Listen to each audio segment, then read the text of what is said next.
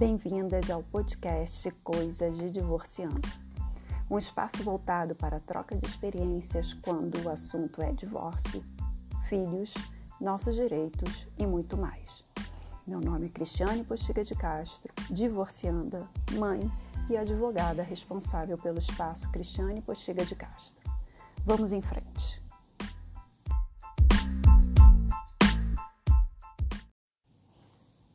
Nesse primeiro episódio falaremos sobre a separação e divórcio. E como eu disse, eu vou incluir um pouco da minha experiência para enriquecer como case, mais ou menos, né? E garanto que muita gente vai se identificar aí com o que eu vou dizer agora. Então, eu fui casada aí durante 12 anos, exatos 12 anos. Eu digo exatos porque eu casei em novembro de 2008 e em novembro de 2020, é, meio a pandemia, aquilo tudo, eu resolvi dar um basta em uma situação de separação que já vinha se arrastando fazia tempo. E deixa eu explicar melhor, né, como que isso tudo aconteceu. Como isso tudo já se arrastava. E acredito que muita gente também passe pela mesma situação. Nenhum casamento acaba da noite para o dia, não é verdade? E o meu casamento não era diferente. O casamento em si nunca foi aquela lá, aquela maravilha. Né? Digo isso em todos os sentidos, se é que vocês me entendem. Né? E para ser mais direto, é isso mesmo, tá? Já não rolava mais sexo, fazia mais de seis anos. E ainda assim, quando rolou, não foi a sétima maravilha do mundo, não. E as coisas só, só tendiam a piorar. Né? Só tendiam a piorar e a frequência de já não era mais aquela. Foi horrível. Foi simplesmente a pior experiência que eu poderia vivenciar nos meus últimos seis anos, por assim dizer. Não que os anos anteriores tenham sido também maravilhosos ou gloriosos. Mas vamos voltar então, né? Nesse tempo aí, voltar um pouco mais no tempo. E tudo começa já ladeira abaixo, desde o casamento, cerimônia. Tudo já não era ali tão legal, não. E aquela esperança de que com o tempo as coisas fossem melhorar. Mas não teve jeito. Não existia companheirismo, parceria. E como falei, sexo era um fracasso total, isso desde sempre.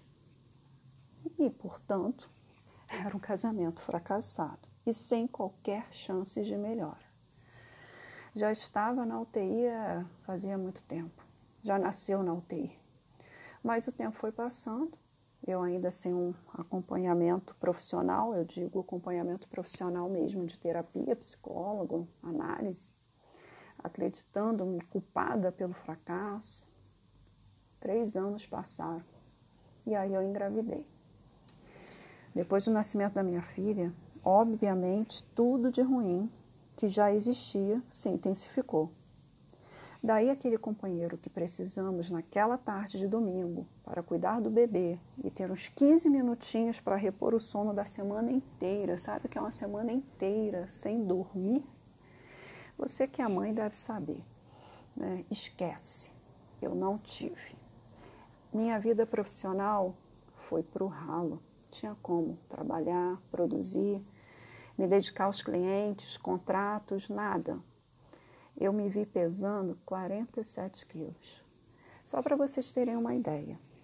Né? Eu tenho 1,75m e hoje sou magra, pesando em torno de 63 quilos. Só para ter uma noção do meu estado físico, emocional, né, do meu esgotamento intenso, era um intenso sofrimento eu desenvolvi síndrome do pânico, ansiedade e tudo o que possam imaginar. Literalmente entrei em surto. Foi quando minha filha, já com um ano e seis meses, busquei auxílio psicológico. Lógico que com um ano e seis meses eu consegui desmamar sozinha e consegui uma escola, né, uma creche para que ela passasse ali nem o dia todo, não. Era parte da tarde só, mas aquelas duas horinhas que eu tinha, eu comecei a me a retornar a mim, a me enxergar. Depois disso, comecei a renascer. Passei a me priorizar, retomei meus cuidados com, com a minha saúde mesmo. Nessa já tinha, sei lá, mais de dois anos que eu não fazia nem mesmo exames ginecológicos preventivos. Sim, a minha saúde não estava legal, não. Exames de sangue com tudo super alterado, mas fui me recompondo. Fui me valorizando, comecei a ser notada na rua e o que faltava dentro de casa, bem, tinha de sobra fora. Um elogio aqui, outro ali, uma atenção que fosse. Eu cheguei a me emocionar quando um estranho simplesmente me auxiliou a subir o carrinho na escada do banco. Coisas assim que né, demonstram o meu estado emocional péssimo. Né? E aos poucos, minha sexualidade também foi retornando. E assim, como quem não quer nada, eu comecei a trocar mensagens com um homem lindo de tudo, que me chamava de maravilhosa. Imagina. O meu ex pegou as mensagens e surtou. Como se eu fosse a louca da história, e como se é, eu fosse a responsável por um fim de um casamento que já estava no fim desde o início. Bom, esse é um resumo. Eu poderia simplesmente falar que o meu casamento de 12 anos chegou ao fim, ponto. Juridicamente, gente, é o que basta. Vocês acham que na minha petição de divórcio, que inclusive foi consensual, houve alguma citação do motivo do fim do casamento? É claro que não. Não preciso justificar esse fim. Hoje, não. Fosse uns 20, 30 anos atrás, sim. Mas a coisa mudou, graças a Deus. Naquela época eu precisaria trazer o motivo do término. E olhem, aguardar dois anos após a separação, para só então alcançar a liberdade pelo divórcio. Mas viva, viva a evolução legislativa que me permite propor o divórcio e nele expor apenas questões de cunho patrimonial e ponto final. É isso. Já aproveito aqui para esclarecer. Não existe mais essa de não te dou o divórcio. Que mané dá ou não divórcio? Estamos em um país livre, graças a Deus. Somos detentoras de nossas próprias vidas. O máximo que acontece é o dito cujo não assinar a petição de divórcio, né? Como eu falei, o meu foi via consensual e isso acontece quando as duas partes aceitam, e aí eu já faço uma diferença. Existe então alguns tipos de divórcio. O divórcio consensual, que é quando os dois aceitam assinar, né, que os dois aceitam o divórcio, não, é que os dois aceitem assinar o divórcio. Não estou nem falando em questão de partilha de bens e nada, não, é simplesmente o divórcio.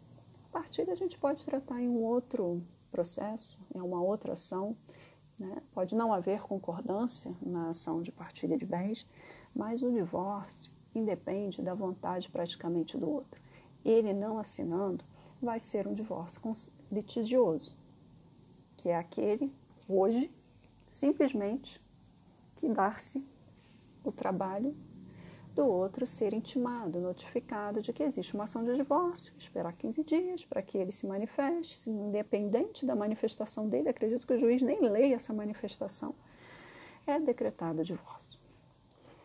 É, nossa, Daí é só mais um tempinho perdido, só isso. Né? Ele vai receber lá a visita do distrito, no senhor oficial de justiça, praticamente para isso, para comunicar do seu pedido e simples assim. Como eu falei, ele apresentando defesa, sem nem mesmo importar o conteúdo dessa defesa, o juiz vai decretar o divórcio. Já caminhamos até para algo além. Já existiu aqui mesmo no Brasil um caso de ser decretado o divórcio é, e só depois a outra pessoa tomar conhecimento, ser informada. Maravilha, esse é o nosso futuro.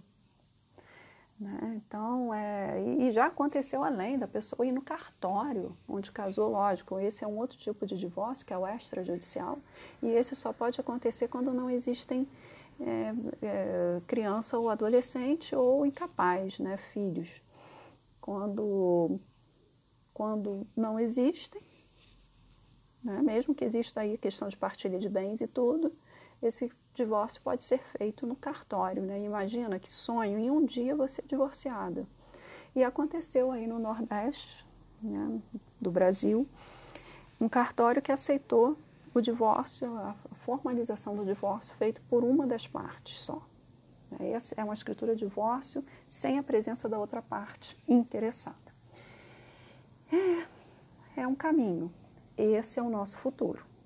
Porque dizemos que o, direito ao divórcio é um direito potestativo, é uma palavra né, meio complicadinha, mas em direito a gente diz que é aquele direito que, que é inerente à pessoa, é seu direito. Ninguém tem que meter o bedelho sobre, né, ou não.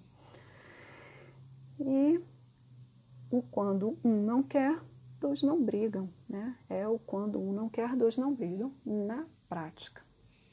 Então, só arrematando, a minha separação de fato já havia ocorrido muito antes do expresso, com todas as letras. Mas, em novembro de 2020, quando em uma noite de sexta-feira, depois de já ter passado a dormir na sala, fazia já mais de um mês, ele me questionou se eu continuaria a dormir na sala. Absurdo.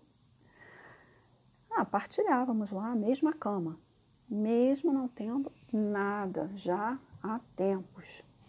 E respondi o quê? O óbvio que sim, que estávamos naquele momento separados e que já estava com lugar e dia marcados para minha mudança e que acertaríamos os termos do divórcio na semana que iria iniciar.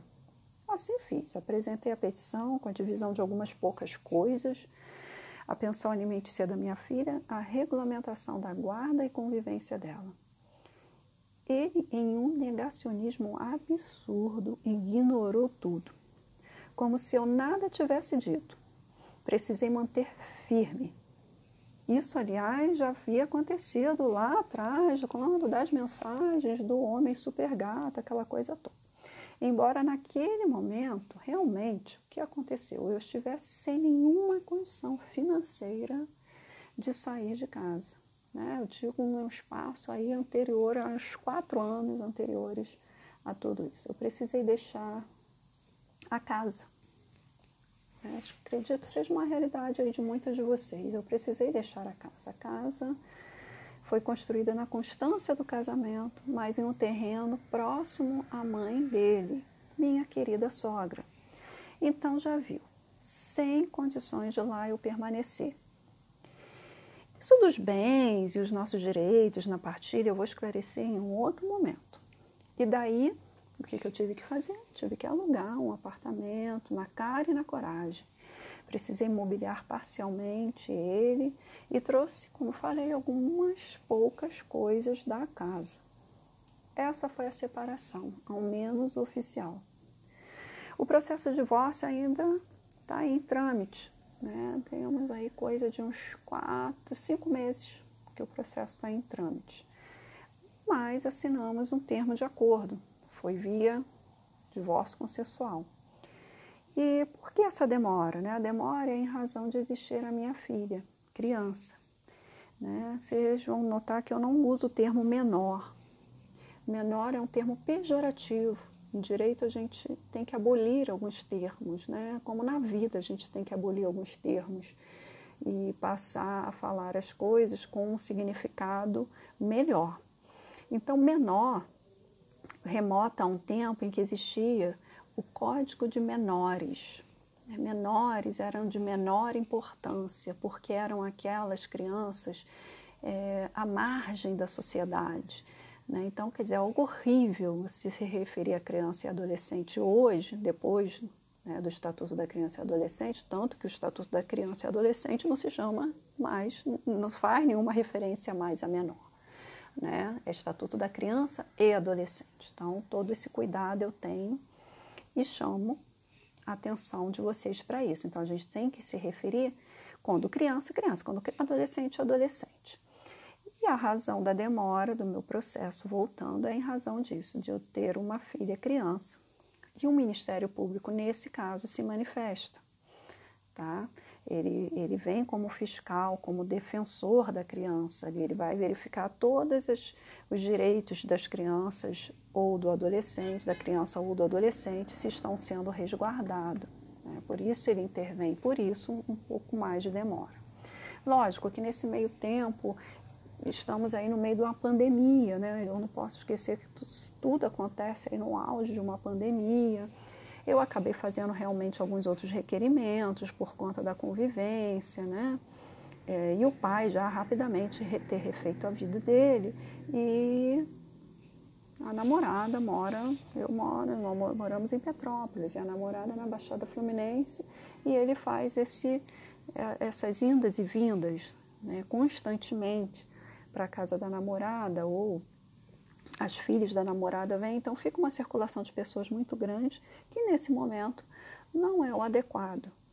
Né? Estamos em um momento em que devemos evitar a circulação do vírus. Tá? Então eu pedi, eu fiz realmente alguns pedidos nesse meio tempo para que a convivência fosse de uma certa forma é, feita com um resguardo também, não só da minha saúde, mas da minha filha também. Então, o Ministério Público ele analisa o que está sendo acordado em relação apenas e tão somente sobre os filhos, criança ou adolescente, crianças ou adolescentes. Então, gente, é isso, tá? No próximo encontro eu vou falar sobre o pós-separação, filhos e a partilha de bens. Vamos nessa. Até a próxima.